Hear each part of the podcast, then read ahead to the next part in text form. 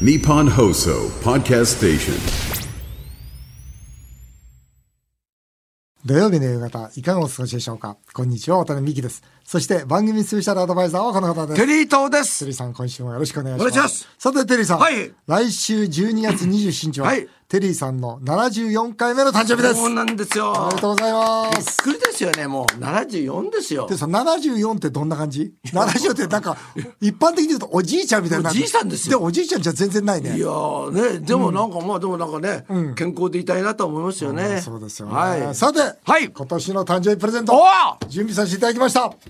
えー、テリー伊藤様祝74歳、うん奥様と一緒にいつまでもお元気でいてください。あそうですよえー、ワタミの有機菊芋茶、夫婦1年分。どうぞプレゼントさせていただきます。おめでとうございまあす。ざーすもう天然のインシュリン。いやこれ嬉しいですねいいでしょ？菊芋はいいです血糖値は下がる。ん高血圧も下がる。ビタミン、ミネラルが取れる。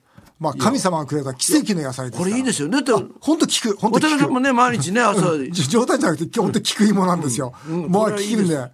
これ夫婦とねなんかいらない感じいやいやいやいやいやいや、どんなぐらいもうこれご夫婦で、もうティーパック365袋、あわかりましたもうしっかり飲んんでいただきたいと思いおます。待ちいただきますこれは嬉しいこれは嬉しいですこれはやめてください。テリーさん、昨年のプレゼント、台無しにしましたね。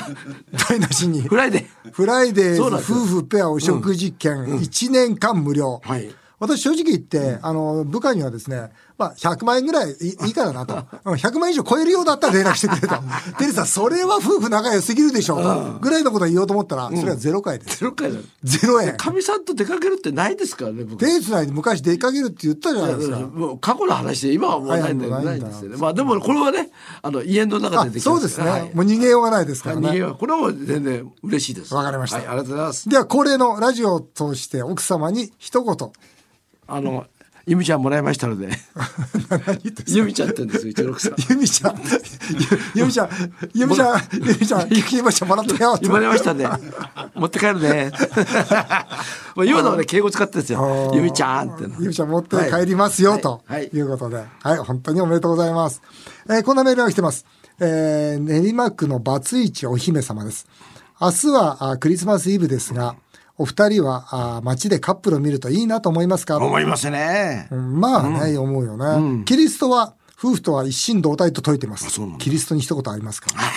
こういうことね言わないでほしかったですよね。言わないでほしかった。キリストもやっぱ浮気とかしてほしかったですよね。キリストは浮気しないでしょ。しないですか？なんかしてほしかったですよね。キリストはだって女性と付き合うこともしないから。一夫多妻制とかね絶対し言ない。絶対しない。あそうですか。で僕はね、中学時代クリスチャンだったんですよ。お本当に。あ れやめさせられたんでしょ？違う違う。自分で辞めたんだけど、本当に宣教師だったんですよ。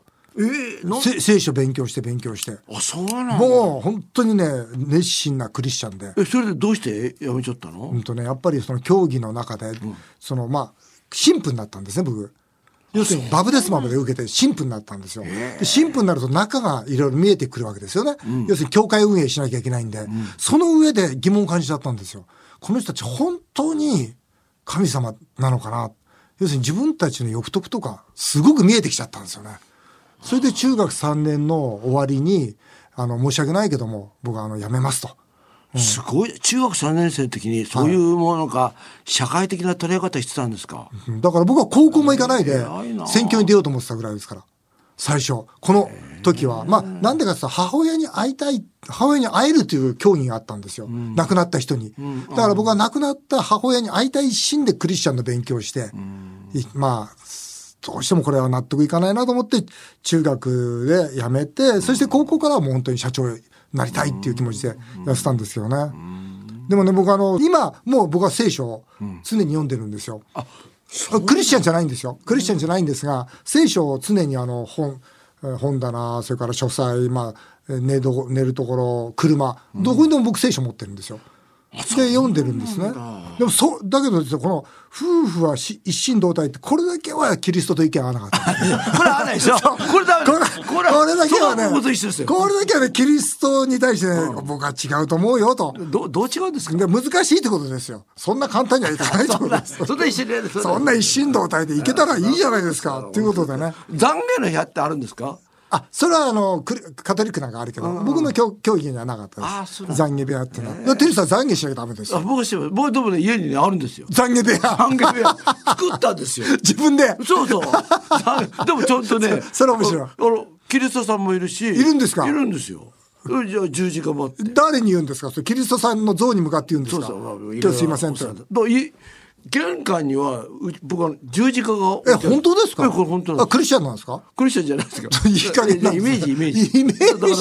だから、周りの人は。イメージなんですか？だから周りの人は僕のことを、あのクリスチャンだと思ってるんですよ。とにかく玄関に十字架を置いてあったらね雰囲気いいからやってる雰囲気でやってる雰囲気でやってるだけなんですけどね。本当頼みますよ。たまったもんじゃないですけどねえー小岩の桃田さんです。はいえー私が菅前総理だったら自民党がこんな大変な時にラジオに出たいと思いませんと。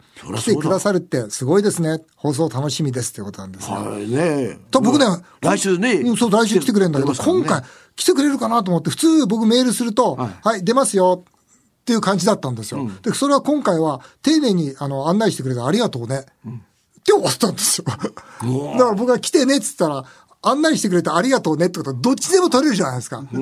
だ多分僕ね、メール返信した時はね、迷ってたど迷ってたと思います。あそうそうそういや、まずいわ。このタイミングテリーもいるしね。そうそうそういや、参ったら、だからね。このタイミングはねえだろうとだね。だから誘ってくれてありがとうね。菅さんって、ほら、よく今のやつってやっぱ派閥じゃないですか。で、菅さんって派閥入ってないから、派閥ない。ないですよね。だから無、派閥。だからだから逆に、い本当は言えるんですよね。と思うけどね。ただそうは言っても、やっぱ派閥のね、まあ皆さんと仲いいし。そりゃそうだよねんそりゃそうですよね。えー菅義偉前総理のゲストは、来週12月30日と新年1月6日の放送です。えーぜひお聞きください。えー CM などは、先週私がシンガポールに行って、ジム・ロジャーズさんに2024年はどんな年になりますかと質問してきました。その模様をぜひお聞きください。渡辺美樹さんと同じく日本破綻を警告し続けている世界三大投資家のジム・ロジャーズさん。渡辺さんは今月シンガポールのジム・ロジャーズさんの豪邸に招かれプールサイドでじっくりと意見交換をされたそうです。世界的投資家は2024年はどんな年になると見ているのか気になる見解に迫ります。ということで、テリーさん、先週ですね、シンガポールのジム・ロジャースさんのお家にお招きいただいて、まあ、このプールサイドですが、それ写真ありますよ。はいまあ、プこれールサイド、これご自宅なんですが、これ、渡辺さん。はい。大豪邸ですね、大豪。邸ですよ。そりゃそうですよ。世界三大投資家ですもん。すごいなプールぐらいありますよだって家の中で普通蝶ネクタイしてませんよ。それしてもらったんですよ。あんまりにもラフな格好で来たんで写真撮影あるんで、頼むから、あ、ちょっと蝶ネクタイしてくださいって家の中で蝶ネクタイしてる人ってあんまりあ日本にはいないじゃん。日本にはいないし、普通家では大体みんなジャージとかパジャマですからね。結構楽な、楽な変わった人だなと思った楽な格好で来たんですよ。で蝶ネクタイしてくれって頼んだら、そこから20分かかりました。まあ、じっくりですね、どんなお話になったんですか？もうプールサイドで意見交換してきたんですが、はいまずはですね、2024年そう、は。どんな年になると思いますかと聞いてきました。はいまず、三大投資家がこう言いました。どうぞ。I'm going to speak about America since it's the largest economy in the 2024年についてまあえー.世界、えー第一の経済大国であるアメリカについてまず話しますアメリカは2009年からずっと成長を続けておりましてこれがもう歴史的には一番長い成長期間ですと。不況がない間、なので2024年には大きなショックが来るであろう。アメリカに大きなショックが来てしまったらそれは絶対日本や他の世界の国々にもインパクトを与えますと。なので皆さんとっても心配するべきであると、えー特に日本今は、まあ、日銀が、えーたくさんの、えー購入をしておりますが、まあ、どっかでこのショックが日本にも、えー浸透してしまう、とても心配するべき年であると、えー2024年これは彼が言ったグッドタイム、とっても楽しい時間。楽しいひとときが終わってしまう年として覚えられてしまうのかもしれないと彼は懸念しております、その状況でも、ドル高ですか？その中で安全通貨として思われている米ドルは大きく上昇上昇すると。つまり全世界的な不況が来ると。はい。だから、その中でも、まあ、ドルは一番最も強いと。安全とみなされているため大きなドル高が来ると思うと。その時にはドルを売る売れるように備えたい。けれども買う通貨がない他に、ま僕はあの日本のね金利は金利上げられないですから日本は結局今年が一番国債買ったんですね日銀は。僕は来年もっとたくさんの日銀が買い続けてもう最後のもう茹で上がるカエルの最後の局面を迎えつつあるんじゃないかというのが僕の2024年です。まあ、もちろんどの国も今あの借金を増やし続けている。もちろん日本にはその日銀が、えー国債を買っているという独特な問題もあるんですけれどもおっしゃっていた問題要するにその政府や中銀がお金を吸い続けて借金をし続ける。これはどこの国にも当てはまるものだと。アメリカは世界で最も借金を多くしてきた国。それも来年問題になるのではないかというふうには思ってます。なるほど。で今聞いてきた通りですね、ええ。来年は大きなショックが来るだろうと。僕は再来年くらいかなと思ったけど来年って言い切ってましたね大きなショック？ショック。だそれは何かというと、まあ、アメリカなんかでも、はっきり言うと、まだインフレは終わらないと。そして、えしかし、景気は悪いと。まあ、スタグフレーションってやつですよね。で、えードルの金利高は止まらないと。つまり、金利は下がってこないと。で、結果として、まあ、円が金利上げられない。そうすると、ドルも厳しいけども、アメリカも厳しいけど、もっともっと日本の方が厳しくなると。あアメリカのそのまあ FRB が下げる下げると言ってるけども、そんなには下げられないし、それから日本が上げる上げるっつっても上げられないし、結果としてこの金利差はそのままで、えー結果として、まあ、あ日本の円安、それからアメリカのあ景気悪が、こう、これから続くんじゃないかと。でドルは相変わらず150円ぐらいまで上がっうん、というか、もっとの感じしますね、お話聞いてても。もっとの感じしますね。今は本当に、逆に言うと、円高だよね。こんな円高信じられるっていうぐらいのジムさんのスタンスなんです。なってますよね今うんね、こんな円高信じられないでしょ。日本はね、どんどんどんどんお札吸ってるんだから、こういう状態はないでしょうと、いうことで、もうジムさんはもっともっと大きな円安が来るだろうと予想してますね。でですね、ジム・ロジャースさんっていうのは、非常にその歴史的な視点でものを見る、そして投資する方なんですよ。で、今回ですね、まあ私の方からですね、日本78周期説っていうのをちょっと話をしてきたんです。日本78年周期説、そう。これ何かというと、はい大政奉還ありますよね。はい徳川慶喜の。はいこっから第二次世界大戦が終わるまで78年かかったんですよね。あそうなんですかつまり日本っていうのは鎖国から、そして、えー世界の有数の軍事大国に、この78年で上り詰めて、そして第二次世界大戦で焼け野原になったわけですよ。まあそれが一つですよね。でも焼け野原になった後に、そこから日本は40年でですよ。たった40年で、ジャパンズナンバーワンになったわけですよ。そして、その後また30年、失われた30年ですよね。この中で、まあ日本は今度、債務がどんどんどんどん増えていく、人口が減少していく、ということで、まさに今焼け野原になろうとしてるんですよ。ということは日本人の、はい。こうなんか力って78年しかないんですか、違うと思いますよ。いや。78年で、うん。まあ戦争に負けた。だから78年で、まあ、いや周期ですもんね、うそうなんですよだからね。だからなんかこうなんかこの蛇がね、抜け殻になっていくみたいに、だから今一番厳しい時ってことですか？っていうか、こっからもっと、ままだ焼け野原になってないじゃないですか。だから、こっから僕は、その焼け野原になると。なりつつあるとなりつつあると。もしくはなってしまうと。だから、ジムさんはそれ来年じゃないかって言ってるわけですよ。これは大変じゃないですか。大変ででということは上り流になんないですよね来年。な、全然なんないですよ。上り流。何言ってんですか？下り流になっちゃう下るなんてもんじゃないですよ。大下り流ですよ。どうしてじゃあどうしたらいいんですかこれ？いや、だから、その中で、ジムさんが言ってたのは、そのなぜじゃあ日本が78年で世界の軍事大国になれたのか、なぜ日本がその戦後40年でジャパンズナンバーワンになれたのかということなんですよ。ここでジムさんが言ってるのは、キーワードが、勤労勤勉なんですよ。日本は、日本人賢いと。で、なおかつ日本人よく働くと。そして日本人よく勉強すると。これ国民性の問題だと。だけども、ジムさんが今度日本が破綻するでしょうと。その後に、今の日本人にその勤労勤勉の精神が残ってるかどうか。そこが心配なんだと。だから日本は、もう立ち直れないんじゃないかと。と、もう一つ言えるのは、その第二次世界大戦の後っていうのは、平均年齢が非常に若かったんですよね。日本人の。で、それ今もう日本人は完全に老齢化してるわけですよ。そうすると、勤労勤勉の意欲もない。なおかつみんな年を取ってる。この状態で日本は本当に復活するんだろうか？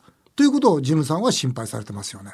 なるほど、うん、厳しいと思いますね。かなり的確な捉え方ですね。うん、やっぱり、あの、日本、日本大好きなんですよ。ジム・ロジャースさんって方は。で、まあ、日本のことをよく見てらっしゃいますよね。で、どうしたらいいって言ってるんですか？いや、とにかく勤労勤勉を戻せと。それから、やはり最大の問題は労働人口が少ないことだと。だから移民をどんどん入れなさいと。いうことは積極的に言われてますよね。あと、尻に火がつかないとダメじゃないですか。そうなんですね。だから、第二次世界大戦負けたっていうのは尻に火がついたわけですよね。ついてますよねそうなんですよね。だから日本もどっかでこれから尻に火がつくようなことが起きるだろうということですね。まあ今ね、まあ先日も発表あったんですけど、日銀の国債の保有率、はいこれ今53.86%ってもう過去最大になってるんですよね。はいだから今もうこのような状況の中においても本当にコツコツコツコツコツコツただひたすら日銀は国債買い続けてるんですよ。これはまさにそのね、財政ファイナンス以外何でもないんですよね。だからそのことについてジム・ロージャースさんはもうこれアウトだと。要するにこれについて国民も政府も誰も危機的な意識を持っていないと。だからこれはもうどうしようもないだろうというようなことを言われてますけどね。じゃあ、ラジオ聞いてる皆さんどうしたらいいんですか？うん、だからそれはですね、どうしたらいいかというとですね、実はジムさんと私がですね、今回一緒に話をして本を書いたんですよ。その、じゃあ日本が破綻する、その被害を最小限にするためにはどうしたらいいのかと。そして、破綻した日本はこれからどうすればいいのかということをですね、来年プレジデント社から発売しようと思ってるんです。何ですかその長い広告みたいな そうそう予告ばばは。バレましたよ、バレました。えバレました。何そのなんかさ、バレました怪しいなんかさ、怪しい怪しい怪しい商売してないですか今の？